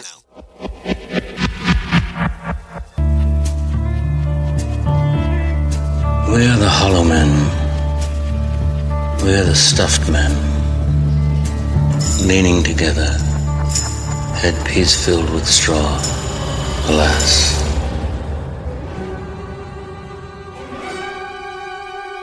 Tal cual. Que además la gente luego llega y me pregunta, ¿cuál versión tengo que ver? ¿Apocalypse Now, la original o Apocalypse Now Redux? Que es la que sacó unos 20 años más tarde Vean la original y Este- luego vean la Redux si quieren ser Coppola. La verdad es que yo vi la original. Ajá. Además, tú, tú no lo vas a creer, pero yo vi la original cuando debo haber tenido. Eso también es cortesía de, eh, de mi ídolo de, de, de- de mi ídolo de juventud, Jaime. Gracias, este. Gracias, gracias Jaime y Paloma por andarme llevando a ver cosas que no debía. Este, me llevaron a ver Apocalypse Now una vez. Tenido yo, pues que como unos nueve, nueve o diez años. Y ay, Chihuahua, cuánto apache. Yo nunca había visto una cosa semejante porque nunca había visto una película sobre Vietnam. Y años después vi El francotirador, Pelotón, etcétera. Pero fue muy, muy impresionante porque es una película que es 100% atmósfera. Sí, totalmente. Y las actuaciones son realmente memorables, sobre todo si tomas en cuenta que son extremas para actores que no te hubieras imaginado en una circunstancia semejante como es el caso de Martin Sheen. Martin Sheen en ese entonces, a pesar que ya había hecho Badlands, ¿no? Sí, a unos ya- 6 o 7 sí, sí, años sí, antes había hecho Badlands. que está fantástico. En Por si no la han visto, escuchas, vayan a verla, pero no me voy a Sí, quedar sí, mucho sí, tiempo sí, hablando sí. de esa película. Eh, pero como que a pesar de ser inmigrante, eh, Él es de padres españoles. sí, este, siempre lo vieron, siempre fue visto como un All American. Sí, sí, el All American Boy. Ojos Y- azules, güerito. sí. Y el que él fuera eh, a- al punto de, de locura que alcanza en esta película, en ¿verdad? Para mucha gente fue muy incómodo ver. No, no, no incómodo de que, ay Dios, ya no puedo volverlo a ver a él nunca, pero en verdad sí fue un shock. Porque lo ubicaban como algo tan... La palabra en inglés es wholesome. Este, sí, íntegro, sano, Sí. saludable. Exactamente, como mucha gente lo ubica ahora por, por West Wing. Sí. Este, pero en ese entonces, en verdad fue un verdadero shock verlo y pensar que él no era la opción original para el personaje. No, ¿quién era el Harvey Keitel. Es verdad, es verdad, pero tuvo un falling out con, con, Con Coppola, Coppola, sí. poco antes. Creo que esto viene, esto viene comentado, no sé si muy detallado, pero viene comentado en un documental que, por cierto, en la edición en Blu-ray de Apocalypse Now Redux, que de hecho incluye también la versión eh, Original, original, son tres discos. En un disco viene la versión Redux, en otro la versión original y en otro viene eh, Hearts of Darkness, que es un maravilloso documental Increíble. hecho por Eleanor Coppola, eh, la mamá de Sofía Sí. y la esposa de La Francis. esposa de Francis. Que, ah, qué mujer más valiente, eh. Mira que agarraba un escuincle en un brazo y una cámara al hombro y se fue siguiendo al marido por todo Por toda la selva, por toda la sí, selva, sí. eso fue lo más, lo, lo más impactante. Y, y- y qué, ¿Y qué temple debe haber tenido la señora Coppola para captar a su marido teniendo el colapso mental que estaba teniendo haciendo esta película? Porque Coppola venía de haber hecho grandes éxitos como El Padrino, El Padrino Segunda Parte y La Conversación. Y él pensaba, para mí es una de mis favoritas de él. él pensaba que podía hacer cualquier cosa. Y esto es, en inglés existe la palabra hubris, que es Hubris, más bien. Hubris, con, Sí. con- con H. Sí, se pronuncia la... Hubris, que en español no sé cómo lo podríamos llamar. No sé, pero es este, un nivel de soberbia tan, tan así que ya se... O sea, Que es lo que yo digo de muchos colegas actores, cuando llegan al punto donde ya se la creyeron. Sí, Y él se la creyó. y se la creyó de un modo espectacular. Al punto de que puso en peligro no solamente Vidas. su vida, la vida de Vidas, su familia, sí. la, vida de sus vida- actores. La vida de Martin Sheen, que, que sufrió un, paro un cardíaco. infarto, sí, un le, dio, sí. le dio un infarto en, en plena filmación. Y bueno, por ejemplo, es, es- esta es la película, esta es la famosa película en la que Marlon Brando, eh, la película se tardó tanto tiempo en rodarse que eh, llegó Coppola a buscar. Coppola fue a buscar a Brando a la isla de Teiratoa, que era la islita donde él vivía, eh, aislado de Hollywood, y le ofreció lo que en ese entonces era una suma impresionante, 3 millones de dólares. Por Para 10 mí sigue siendo impresionante. por 10 días de trabajo, pero pues imagínate, estamos hablando de 1976 cuando lo fue a ver. Sí. Y quedó de ir a filmar un año después. Y Brando se comió los 3 millones. Brando se comió los literalmente Literal, porque cuando, sí. cuando Brando aterrizó en Filipinas, Brando pesaba, había aumentado como 40 kilos de un chingadazo y se había rapado. En el momento en el que Coppola lo vio, literal, eh, sale, sale en, en Hearts of Darkness. Se chifla, o sea, se pone a llorar y, y- y se derrumba como si fuera de gelatina. Porque le acababa de jorobar absolutamente todo lo que él había estado tratando de construir respecto a la secuencia climática de la película y tuvo que filmarlo entre sombras. Ahora bien, Y ¿quiénes- editar lo que dejara filmar Brando, porque Brando se inventó sus diálogos. Por supuesto, partiendo de la novela, de la novela original, que mucha gente todavía hoy no sabe que, este, que en realidad eh, Apocalypse Now es una adaptación muy libre, libérrima de The Hearts of Darkness. De Heart of Darkness, Heart of. Darkness de Joseph Conrad. Sí. Que es una novela de aventuras y de terror psicológico. eh, de También se vuelve muy densa en un en de la un época victoriana, Entre, entre más se mete a la jungla, más denso se vuelve todo. Ahí es cuando se va volviendo más terror psicológico. De hecho, hay gente que la ha señalado como una novela gótica en cierta forma. Y creo que tienen razón. Porque finalmente es como una vuelta al- a lo más elemental de los hombres. Llegando al punto en que se convierten en bestias.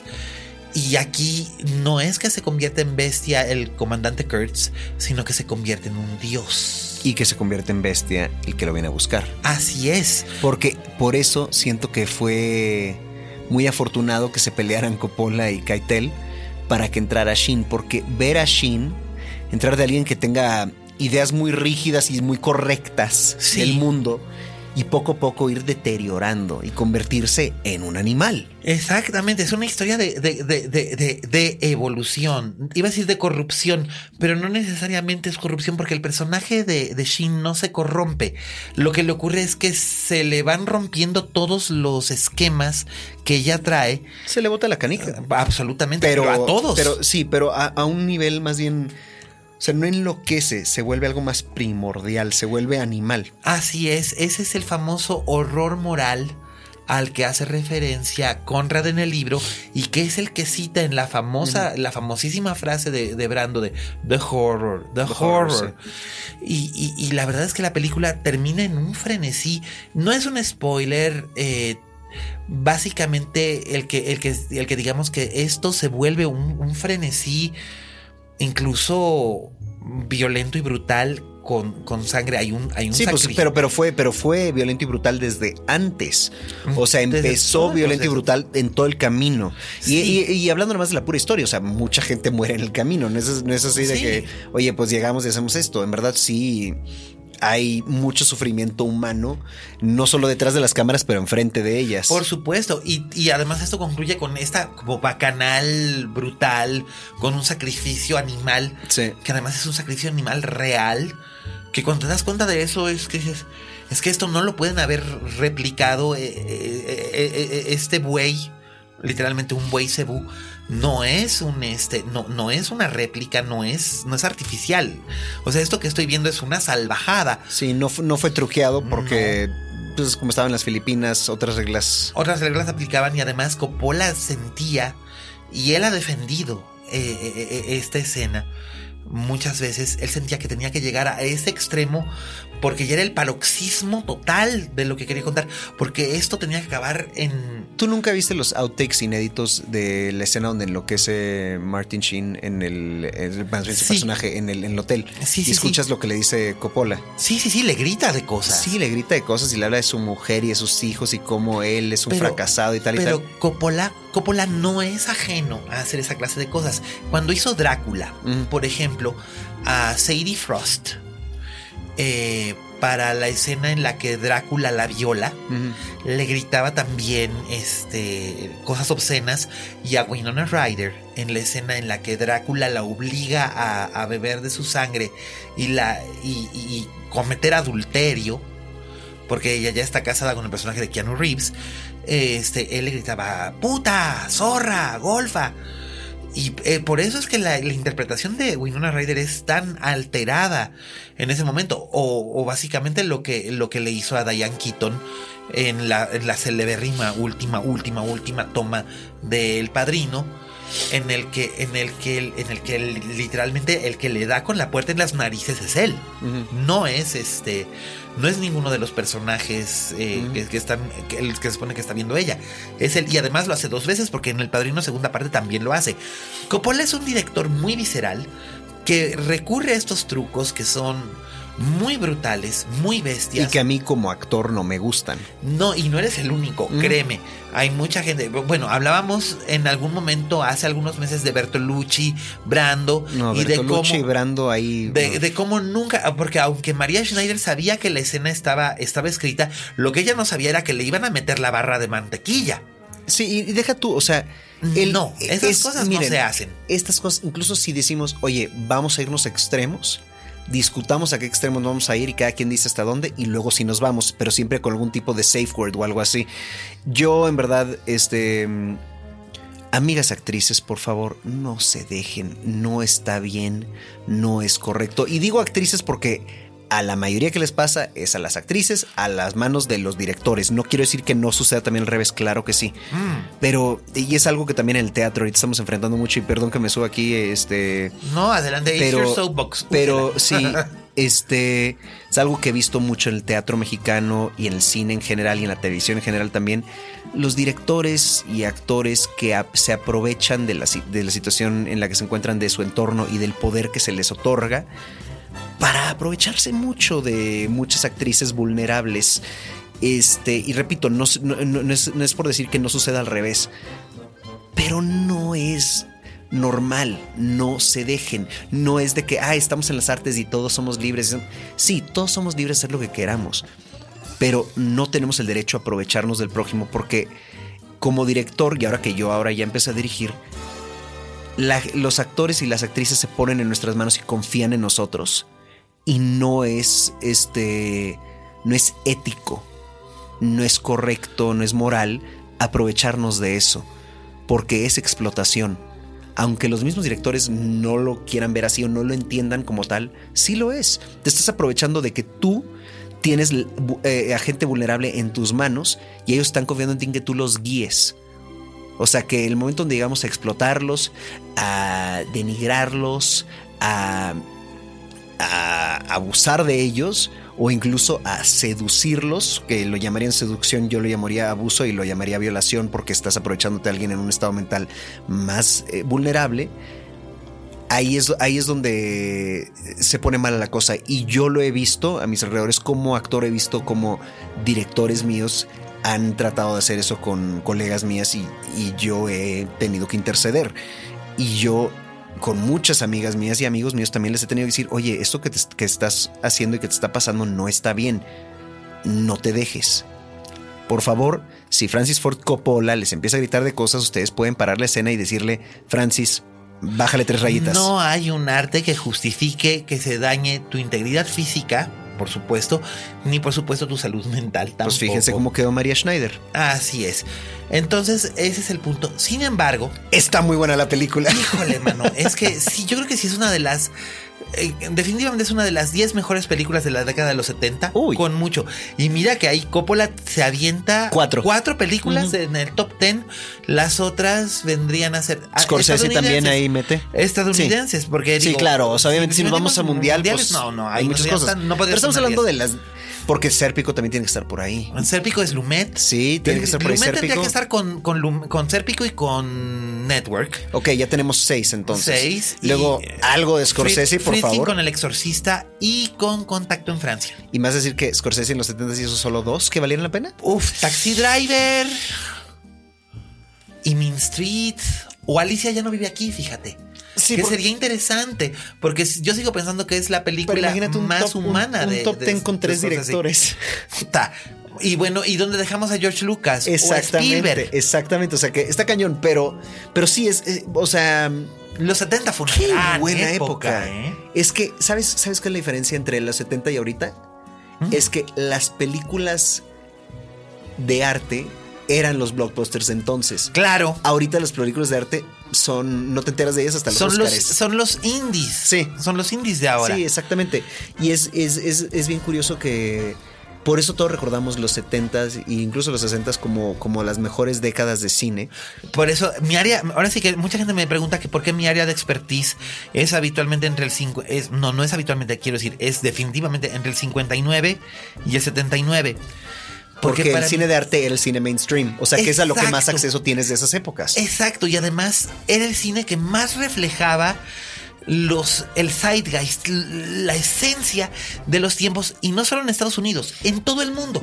Y es bien chistoso que, que ahorita, este, piensa que tú para el 2020, ¿cómo van a pensar en, lo- eh, en los principios de los 2000?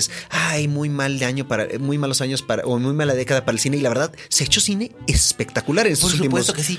En esos últimos 15, 15 años años. se han hecho grandes películas. Pero, pero no han sido taquilleras No, como tal. Y por eso la gente piensa que, que ha sido. Sí, por eso la gente piensa que ha sido una época muy, muy floja para el cine. El que y el- no el lo ha cine, sido. en el cine comercial sí ha habido una aridez. Se tiene, Sí, lo tengo claro, que si hablamos, pero si hablamos del cine, Pero el cine en general no. No. El cine, el cine no se está muriendo, señores. está evolucionando. Está evolucionando hacia otras formas, otros lenguajes, pero las narraciones siguen estando ahí. Por eso es cuando me preguntan, ¿por qué te sigue apasionando el cine si ves nada más en lo que, lo que se está premiando La La Land que está tan sobrevalorada? Mi opinión sobre La La Land es muy personal y a mí La La Land me llega por razones intrínsecamente emocionales y personales. Porque Pero yo- es una película que se ve a ese nivel. Ah, por sea, supuesto. Es que si no le entras emocionalmente, pues no te, no, no- no te va a funcionar, no te va a gustar. Sí, tú y yo lo hemos discutido. A mí, La La Land se me hace cuatro quintas partes de una película increíble Claro. y un desenlace. meh. En donde sí. Sí. sí. Y eh, yo creo que ese es el gran problema que tiene La La Land en ese sentido. Ahora bien. Yo como espectador, puedo decirte, yo crecí con dos personas a las que les gustaban mucho los musicales, mi, mi abuelo y mi madre. Y con mi madre vi dos veces seguidas, o sea, dos días Los seguidos. Paraguas. No, dos días seguidos La novicia rebelde, por ejemplo. No, Los Paraguas la vine a descubrir a los 15 Ah, años. yo crecí con La novicia rebelde. Sí. Encima la actué en la, en la secundaria. ¿Ves? Y, y con mi abuelo vi Easter Parade y vi West Side Story y vimos Cabaret. Y yo solo vi todas esas. Yo solito vi todas esas. Exacto. Pero a mí lo que me hizo La La Land, para cerrar ahí lo de La La Land, a mí lo que me hizo La La Land fue, me dio ganas de volver a ver esas películas. Es lo que, porque esa es una de las razones por las que existe esa eh, esta película. Y eso es algo que hay que tener muy en cuenta. Y lo comentaba yo con Arturo Aguilar hace unos días. Es una película que también puede servir para estimular la cinefilia en gente más joven. En decirle, mira, todo esto que está haciendo aquí Salió se de acá. origina de acá. Ajá. Asómate, descúbrete esta cueva de tesoros que está de este lado. Y creo que es algo muy válido. Sí, a mí, yo me- digo, a mí es una película que yo me- gocé. Me llega, a mí emocionalmente me llega porque, por ejemplo, yo sentí viendo la primera vez que vi La La Land en Morelia, este y ahí está eh, Ernesto Díaz Martínez y, y Luis Tobar que no que no me dejarán mentir, estaban ahí conmigo. Se me salieron las lágrimas, pero a lo bestia. Porque fue la primera vez que la vi, me pegó completamente emocionalmente en todos los puntos, desde el primer momento, porque volví a ser niño y porque sentí esta, esta, este deseo de que ojalá estuvieran conmigo mi abuelo, mi abuela. Pero tú eres una persona Para- muy guiada en la vida por la nostalgia. por la nostalgia y por, y por lo que emocionalmente me dice una película. Sí, en la vida Por- y en lo que escribes. Claro, y en lo que veo. O sea, a mí, por ejemplo, películas que para gente. Hay, hay películas como La aventura de Antonioni, que, hay, que, a, que a muchas personas le- les resultan incomprensibles. Para mí me dicen muchas cosas. Y eso que La aventura ya la vi siendo un adulto. Pero le encontré cosas. O ocho y medio. Ocho y medio me parece una película realmente gloriosa. Y cuando me encuentro con gente joven, que eso, eso me entusiasma, me encuentro con gente joven, especialmente, por ejemplo, actores, que dicen, es que mi película favorita es ocho y medio. Dije, ¡ay! Qué chingón, esta persona sí va por el camino correcto. Porque cuando me encuentro a alguien que, que quiere dedicarse a escribir o, o quiere dedicarse a actuar y me dice, es que mi película favorita y me dice algo que probablemente no tenga ni 10 años de haberse, que no está mal, pero no, no, no tiene mayores Pero te, pero te gusta que ellos tengan todo el. O sea, El décadas y décadas de referentes. Sí. Sí. Que Sí, no nada más sean de a partir de que empezaron a ir al cine solos. Exacto, que es algo que, que, que, que yo creo que enriquece a mucha gente. Aunque Y- a mí me pasó eso. O sea, yo en algún Sí. momento dije. Yo en algún momento decía, mi película favorita Good Will Hunting. Y ahorita ya he pasado por quién sabe cuántas películas favoritas hasta el punto que ahora te digo, yo no tengo una película favorita. No, y mira, yo por ejemplo tengo mi película de cabecera, que es como digamos, mi película Totem, pero es mi película Totem por otras razones. Ajá. Pero tengo otras películas Totem como Los Paraguas, Los Paraguas Claro. de Cherburgo, y este, y La Aventura, o yo casi casi tengo película por género. O Hiroshima, mi amor. Ajá. E- Es una cosa muy curiosa. O Halloween, por ejemplo, Mm. que son mis películas Totem. Y estoy seguro de que en al- de, de algún modo, cada año me quedo por lo menos con una o dos películas Totem. El año pasado realmente fue muy bueno porque hasta el momento tengo por lo menos tres películas que sé que son mis películas Totem del año pasado. La Land, él y qué más. No, La La Land, Animales Nocturnos y Arrival. Él me gusta muchísimo. Más pero- que él. Wow, eso me sorprende. me- él me gusta muchísimo, pero siento que no es tan tótem como, por ejemplo, fueron mis películas tótem en 2015. Nos fueron este 45 Years y poco más. Ahí sí estuvo, ahí sí estuvo un poco más. No, tenías un top. 10 interesante. Me acuerdo cuando me lo platicaste, tenías Sí. un top 10 muy interesante. Y te- y de ese ahorita, ahorita no sé por qué no me estoy acordando, pero por ejemplo. Es dos- es la edad, Miguel, De es la edad. 2011, de 2011 tengo un chingo de películas Totem porque ese año fue muy bueno. Ajá. Esta melancolía, esta drive, esta tenemos que Pero sabes de qué? Kevin. Yo ya, yo fui y vi Nocturnal Animals en el cine y vi Arrival en el cine. Y las dos me gustaron mucho. Pero ahorita que me siento así a recordarlas, recordarlas, hay elementos que recuerdo, pero la película entera, ninguna de las dos es como que se va a perdurar Se- conmigo. Se, se va a perdurar contigo. Te digo, Y te digo, La La Land ahorita la tengo muy presente porque ha sido un fenómeno Sí, mediático y popular. y, sí. y- y la verdad, mucha gente la ha estado debatiendo en mis redes. Sí. Este, y yo, la verdad es que una semana después de haberla visto, porque salí súper contento después de haberla visto, salí Sí, súper sí. feliz. Y una semana después dije, "Eh, hay cositas, hay cositas. Y ya otra semana después estamos hablando, estamos aquí sentados hablando de ella, diciendo, diciendo yo, pues ya la desmenucé. Y la verdad es que es cuatro quintas partes de una película increíble. Y está increíblemente bien realizada. Está. Tiene un carisma y una química padrísima los dos principales, especialmente Emma, Emma Stone. Sí. Este, yo siento que Ryan Gosling está un poquito en su zona de confort y lo hace muy bien. Sí, sí. Pero, este, o sea, sabemos que se ve muy bien de traje. No, no, Este, pero ella, ella sí. ella está ella sí, se, ella sí se la juega muy bien. Y yo creo que realmente su gran momento es precisamente Audition. Ujú, Sí, sí, sí. Y ella la quisiera yo ver en más musicales para actores. Sí. O porque, ojo, este, hay musicales que son para cantantes y bailarines y hay musicales para actores. Y este es un musical, Es para, un actores, musical para actores. Que ese ha sido un punto de la crítica que mucha gente dice: "Eh, es que no cantan y no bailan bien. Bailan bastante bien Sí. Y cantan lo que tienen que cantar porque es un musical para actores. O sea, son, son. eh, supuestamente representan a dos personas normales. Ajá. Dos personas corrientes en una que de casualidad están, están en un musical. Claro. Pero bailan increíblemente bien para, este, para ser dos personas normales. O sea, Obviamente. bailan como yo bailaría después de tres meses de clases de baile. Bailan, O sea, como, bailan como bailaban Fred Astaire y Ginger Rogers. Bueno, no, No, tan no es, bien. no, no es cierto. No, porque, en ese porque nivel. ellos sí, no, porque ellos sí bailaban. Bailan como nosotros bailaríamos Sí, intentando ser, Fred Astaire y Ginger. Rogers. Pero lo que me refiero es el contexto de que los personajes bailan como bailaban en los musicales que hacían como Top Hat.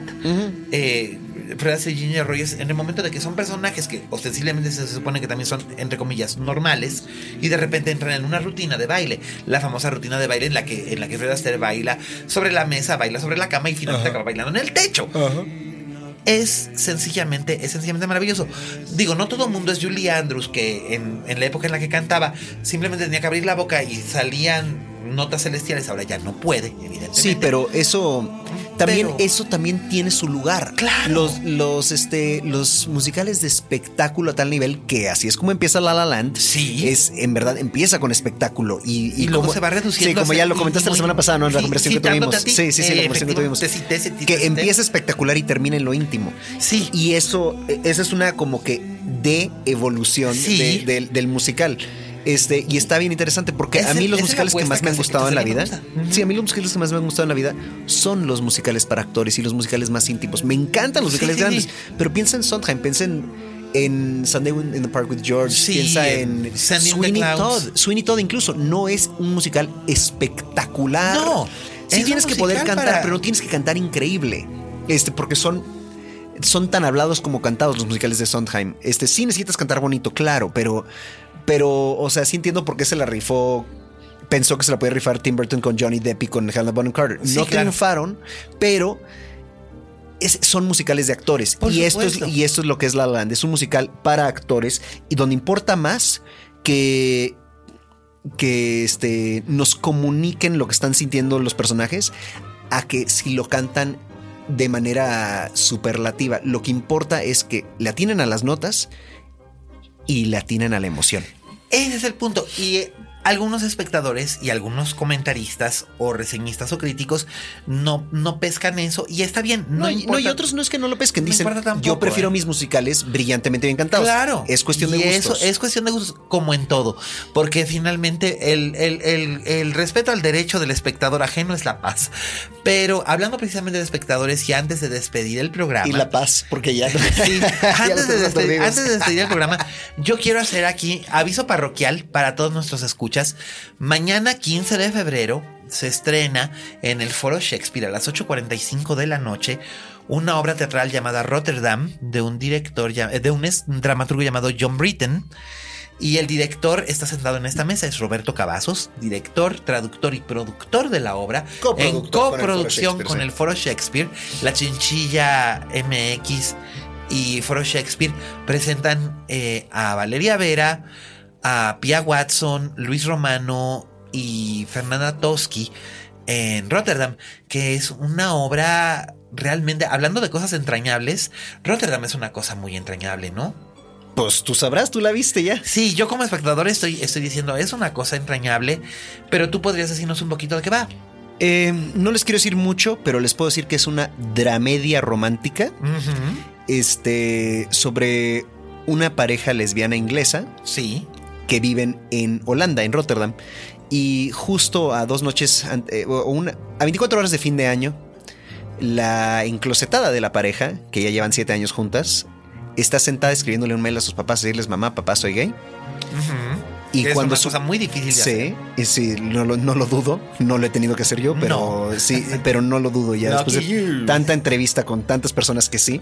Eh, pero este, al leer ese mail, su pareja le dice, híjole, espérate antes de que lo mandes, creo que soy hombre. Y así es como empieza. Exactamente, esa es la primera escena del- de, la obra y por más que suene a un melodramón, sí tiene sus momentos dramáticos, pero tiene mucho, mucho humor. Tiene un tono muy ligero que los ingleses dominan padrísimo, de que estás en drama, pero siempre riéndote, siempre con una risa a la vuelta de la esquina. Y es, este, como ya había dicho yo en la, en la conferencia de prensa cuando lo anunciamos, esta es, este montaje en particular es mi carta de amor al amor y a la identidad, con dedicatoria especial a la comunidad LGBTI. Ahí lo tienen ustedes. Yo recomiendo que vayan a ver esta obra. Realmente las actuaciones son notables. El texto es entrañable. Hay risas, hay compasión, hay amor, hay ternura. Y también hay muchas cosas muy reales que muchas veces no nos preguntamos y damos por sentadas sobre nuestra relación con nuestros seres queridos, nuestros familiares, nuestros amigos, nuestras parejas. Entonces creo que es muy, muy importante que se den una vuelta. La temporada va a durar hasta cuándo, Roberto? No digamos hasta cuándo, pero, o sea, ya, em- ya empezó y vamos a estar todos los miércoles a las 8.30 en el Foro Shakespeare. Hashtag RotterdamMX, tuitenme, arroba yo soy Rob Cavazos con cualquier pregunta. Perfecto, ahí lo tienen. Y pues nada, este fue eh, Linterna Mágica al servicio de la comunidad. Vayan al teatro, lo van a disfrutar mucho. Y pues. Vayan al cine a ver Hell or High Water, corriendo. Por supuesto, pero vayan corriendo después de escuchar esto. Esta fue una edición especial de la linterna mágica.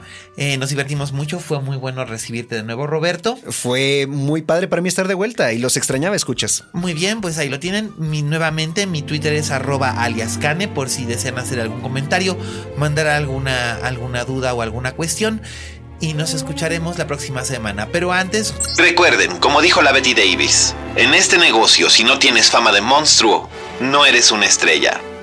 Hasta la próxima.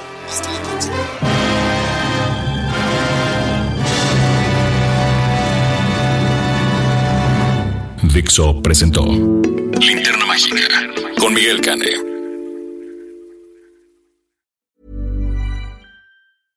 How would you like to look five years younger? In a clinical study, people that had volume added with Juvederm Voluma XC in the cheeks perceived themselves as looking five years younger at six months after treatment. Look younger, feel like you. Add volume for lift and contour in the cheeks with Juvederm Voluma XC. Reverse signs of aging by adding volume to smooth laugh lines with Juvederm Volure XC.